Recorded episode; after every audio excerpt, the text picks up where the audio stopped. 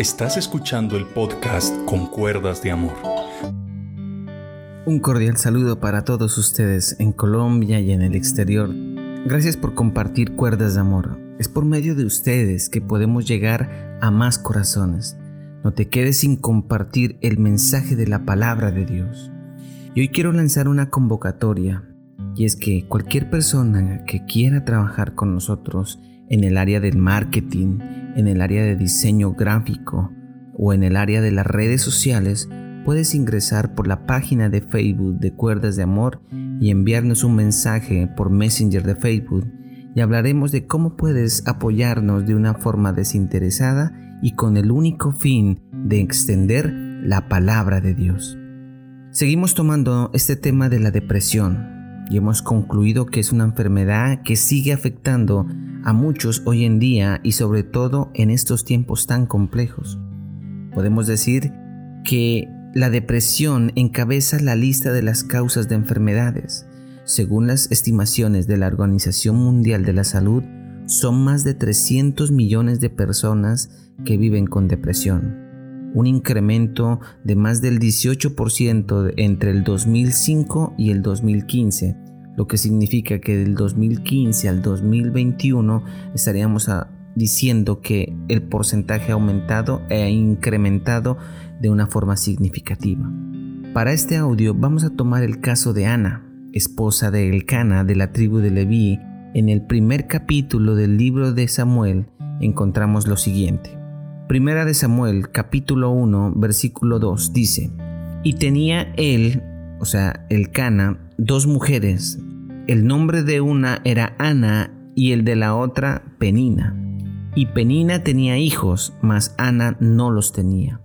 Y primera de Samuel capítulo 1 versículo del 4 al 8 dice, Y cuando llegaba el día en que el Cana ofrecía sacrificio, daba a Penina su mujer a todos sus hijos y a todas sus hijas, a cada uno su parte. Pero a Ana daba una parte escogida, porque amaba a Ana aunque Jehová no le había concedido tener hijos, y su rival la irritaba, enojándola y entristeciéndola, porque Jehová no le había concedido tener hijos. Hacía cada año, cuando subía a la casa de Jehová, la irritaba así, por lo cual Ana lloraba y no comía, y el Cana, su marido, le dijo, Ana, ¿por qué lloras? ¿Por qué no comes? ¿Y por qué está afligido tu corazón? ¿No te soy yo mejor que diez hijos? Esta es la porción bíblica que vamos a tomar inicialmente. Si en ese tiempo Abraham era el padre de la fe, podemos considerar que Ana es como la madre de la fe. Es una mujer que tuvo la fe de una forma exponencial. El Cana era el esposo de dos mujeres, Ana y Penina, y entre ellas existía un gran conflicto en medio de su esposo. Tenía una diferencia en sus bendiciones, pues Penina podía tener hijos, aunque era como una segunda esposa y era pues menos estimada.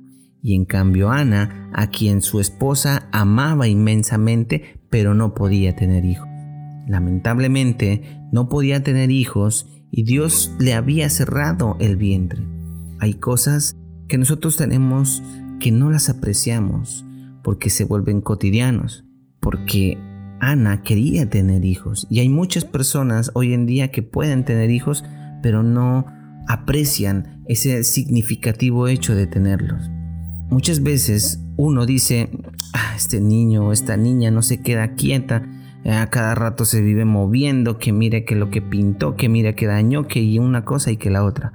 Pero el padre de un hijo en silla de ruedas anhelaría poder atajar a un hijo así. Hay cosas que también lamentablemente las valoramos cuando ya no están. Por ejemplo, en estos tiempos tan complejos como un padre, una madre, un esposo o una esposa o un hijo, son personas que a veces nos han traído aflicción y dolor y diversos aspectos de la vida, pero cuando ya no están encontramos el valor de ellos a través de su ausencia. ¿Cuántos de nosotros no valoramos el hecho de ir a la iglesia y poder abrazar sanamente a nuestro hermano o a nuestra hermana, decirle que todo va a estar bien, escucharlo acerca de sus situaciones y problemas y poderle dar una palabra de aliento? son cosas que se aprecian y que se valoran a aquellas personas que aman a sus hermanos, a sus allegados más cercanos. Pero bueno, volvamos al tema y tomemos a Penina, la otra mujer, eh, provocaba mucho a Ana, porque en momentos de su embarazo seguramente aprovechaba para echarle en cara de que ella estaba encinta. Es seguro le decía cosas como que, oh mira este bebé que voy a tener, o mira qué bonita que me veo con esta barriga, o mira esta ropita que le voy a colocar, o mira yo sé que él va a jugar con mi hijo, y todo esto le taladreaba en su cabeza, generándole muchos conflictos en su vida y en su interior. Para una mujer judía, el no tener hijos era una maldición, imagínense. Era una de las razones posibles por las cuales el hombre podía dejar a la mujer por no darle fruto. Penina era una mujer rencillosa y provocadora y despreciaba mucho a Ana por ser estéril y la irritaba con malas palabras por no ser favorecida por el cielo. Era muy envidiosa por el efecto que causaba Ana sobre su esposo. Era una mujer que tenía profunda tristeza y estaba enormemente acongojada. Se destaca que Penina provocaba esto. Esto significa que denotaba en el otro que tenía algo que no podía tener. Y destaquemos la palabra provocación, porque es importante para este tiempo, porque a Ana la provocó a ser más adoradora a Dios, le daba más deseo de buscar a Dios con el fin de que pudiese obtener lo que ella pedía. Entonces Dios en medio de esta situación que nos está colocando, provoca a muchos de nosotros a mejorar en varios aspectos de la vida. Un ejemplo es que cuántos ministros decían que Facebook era del enemigo, que era del diablo, y que ahora muchos de ellos lo utilizan con el fin de potencializar el mensaje de fe por su facilidad de acceso y recurrencia de las personas, porque eso provocó a que nosotros fuéramos mejor a la era tecnológica. ¿Cuántos de nosotros comíamos un alimento sin lavarnos las manos? Y siempre en el colegio nos decían y nuestros padres nos decían, tienes que lavarte las manos y ahora somos provocados a que todo lo que toquemos externamente de nuestra casa nos invita a lavarnos las manos, a desinfectarnos. ¿Cuántos perdieron sus empleos y se encerraron en sus casas y fueron provocados a ser mejores padres, a ser mejores hijos, a ser mejores madres? Padres que pueden ahora ya eh, estar con sus hijos, ayudarlos en sus tareas, a jugar y a compartir con ellos, se fueron provocados y fueron potencializados a ser mejores. ¿Cuántos profesores no querían actualizarse en la era digital y fueron provocados por esta pandemia a tener que actualizarse en las tecnologías? Y digo que algunos porque muchos de los profesores quieren seguir en medio de esa mediocridad, pero a algunos fueron provocados a utilizar las plataformas, a tener conocimiento de los sistemas y poder llegar a sus niños y enseñarles. Para Ana no eran tiempos de poder tener un hijo, pero lo anhelaba intensamente. Pero cuando llegó ese día, en un momento de alto deseo por ello, y se lo pidió a Dios, lo encontramos en la escritura cuando dice en Primera de Samuel en el capítulo 1 del versículo del 10 al 11 dice: ella con amargura del alma oró a Jehová y lloró abundantemente, e hizo voto diciendo, Jehová de los ejércitos, si te dignares mirar a la aflicción de tu sierva y te acordaras de mí, y no te olvidares de tu sierva, sino que dieras tu sierva un hijo varón, yo lo dedicaré a Jehová todos los días de su vida y no pasará navaja sobre su cabeza. Miren que Ana aún ya le pedía el tipo de género que le quería, quería un varón. Ana, cuando es el momento de generar el milagro, lo primero que ella hace es ir al templo. No va donde el chamán, no va donde los riegos, no va donde los ídolos. Ella fue al templo a pedirle a Dios por su hijo. Hay gente que desea tener muchos deseos, pero la pregunta es, ¿tienes la pasión para como lo tenía Ana? ¿Tienes ese deseo intenso de lograr el objetivo que tú deseas? Lo interesante de todo esto es que uno, siendo del pueblo judío, no se presenta en el templo con las manos vacías, siempre tiene algo que ofrecer por agradecimiento de todo lo que Dios había hecho en su vida. Y Ana fue al templo sin nada que ofrecerle, pero ella en fe ofrendó al que iba a ser su hijo. Entonces hizo una promesa a Dios, si tú me das un niño, yo te lo voy a entregar de regreso, no me voy a quedar con nada de él, te lo entregaré tal cual como me lo has entregado, completo. Ella hizo de Samuel una ofrenda. Porque mire lo que dice la palabra en 1 de Samuel capítulo 1 versículo 20. Aconteció que al cumplirse el tiempo después de haber concebido Ana, dio a luz un hijo y le puso por nombre Samuel, diciendo por cuanto lo pedía Jehová.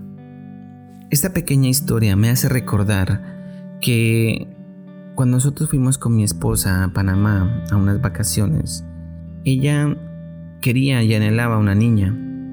Y en un centro comercial eh, fuimos a comprar unas cositas cuando ella levantó un vestido de niña. Y entonces siempre había anhelado también tener una hija, pero ya tenía dos varones. Entonces yo ya no quería como tener, eh, digamos, ese deseo, ya lo había dejado reprimido. Entonces eh, yo, Dios ya me había bendecido con mis hijos, entonces no deseaba nada más. Pero ella sí quería la niña. Y yo ya definitivamente quería cerrar el ciclo. Pero entonces ella, cuando fuimos a comprar, ella llevaba un vestido de niña. Y ella dijo, es que Dios me va a dar una niña. Y yo me le reía. Pero cuando ya en el tiempo después vimos que cuando nació Angelita, vi cumplida el deseo y el anhelo que ella tenía en ese momento en Panamá, lo vi reflejado cuando mi niña eh, creció. Pero me enamoró el hecho de esa promesa que ella tenía en Dios, que mi esposa deseaba la niña y Dios se la dio. Y ese mismo deseo también lo tenía Ana, pero de una forma exponencial. Y muchos de los que estamos escuchando este audio deseamos cosas. Y yo te pido, por eso es el título de este mensaje, obtuve lo que pedía. Porque vamos a pedirle a Dios todo lo que tú deseas en tu corazón puede ser dado si está dentro de la voluntad de Dios. En el libro de Juan capítulo 15 versículo 7 dice, Si permanecéis en mí y mis palabras permanecen en vosotros, pedid lo que queráis y os será hecho. Mire si desglosamos ese versículo. Si permanecéis en mí, se asemeja mucho al Salmo 91 cuando dice, el que habita el abrigo del Altísimo. No dice ahí, el que pasa por ratos al abrigo del Altísimo, no, dice el que permanece, el que está ahí, el que habita ahí.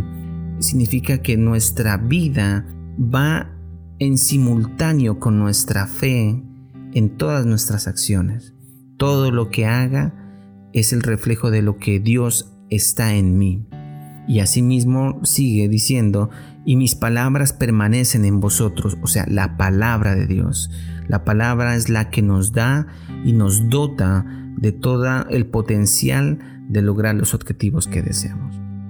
Bueno, este audio se me alargó un poco, pero deseo que te lleves esto en tu vida. Lo que deseas, si está dentro de la voluntad de Dios, créeme que Dios va a mover cielo y tierra para darte a ti lo que necesitas. Pero pidámoslo conforme a la voluntad de Dios y Dios será exaltado. Que el Señor te bendiga, que el Señor te guarde y mañana continuamos, si Dios nos lo permite. Si este mensaje te fue de edificación, comparte. Que Dios te bendiga.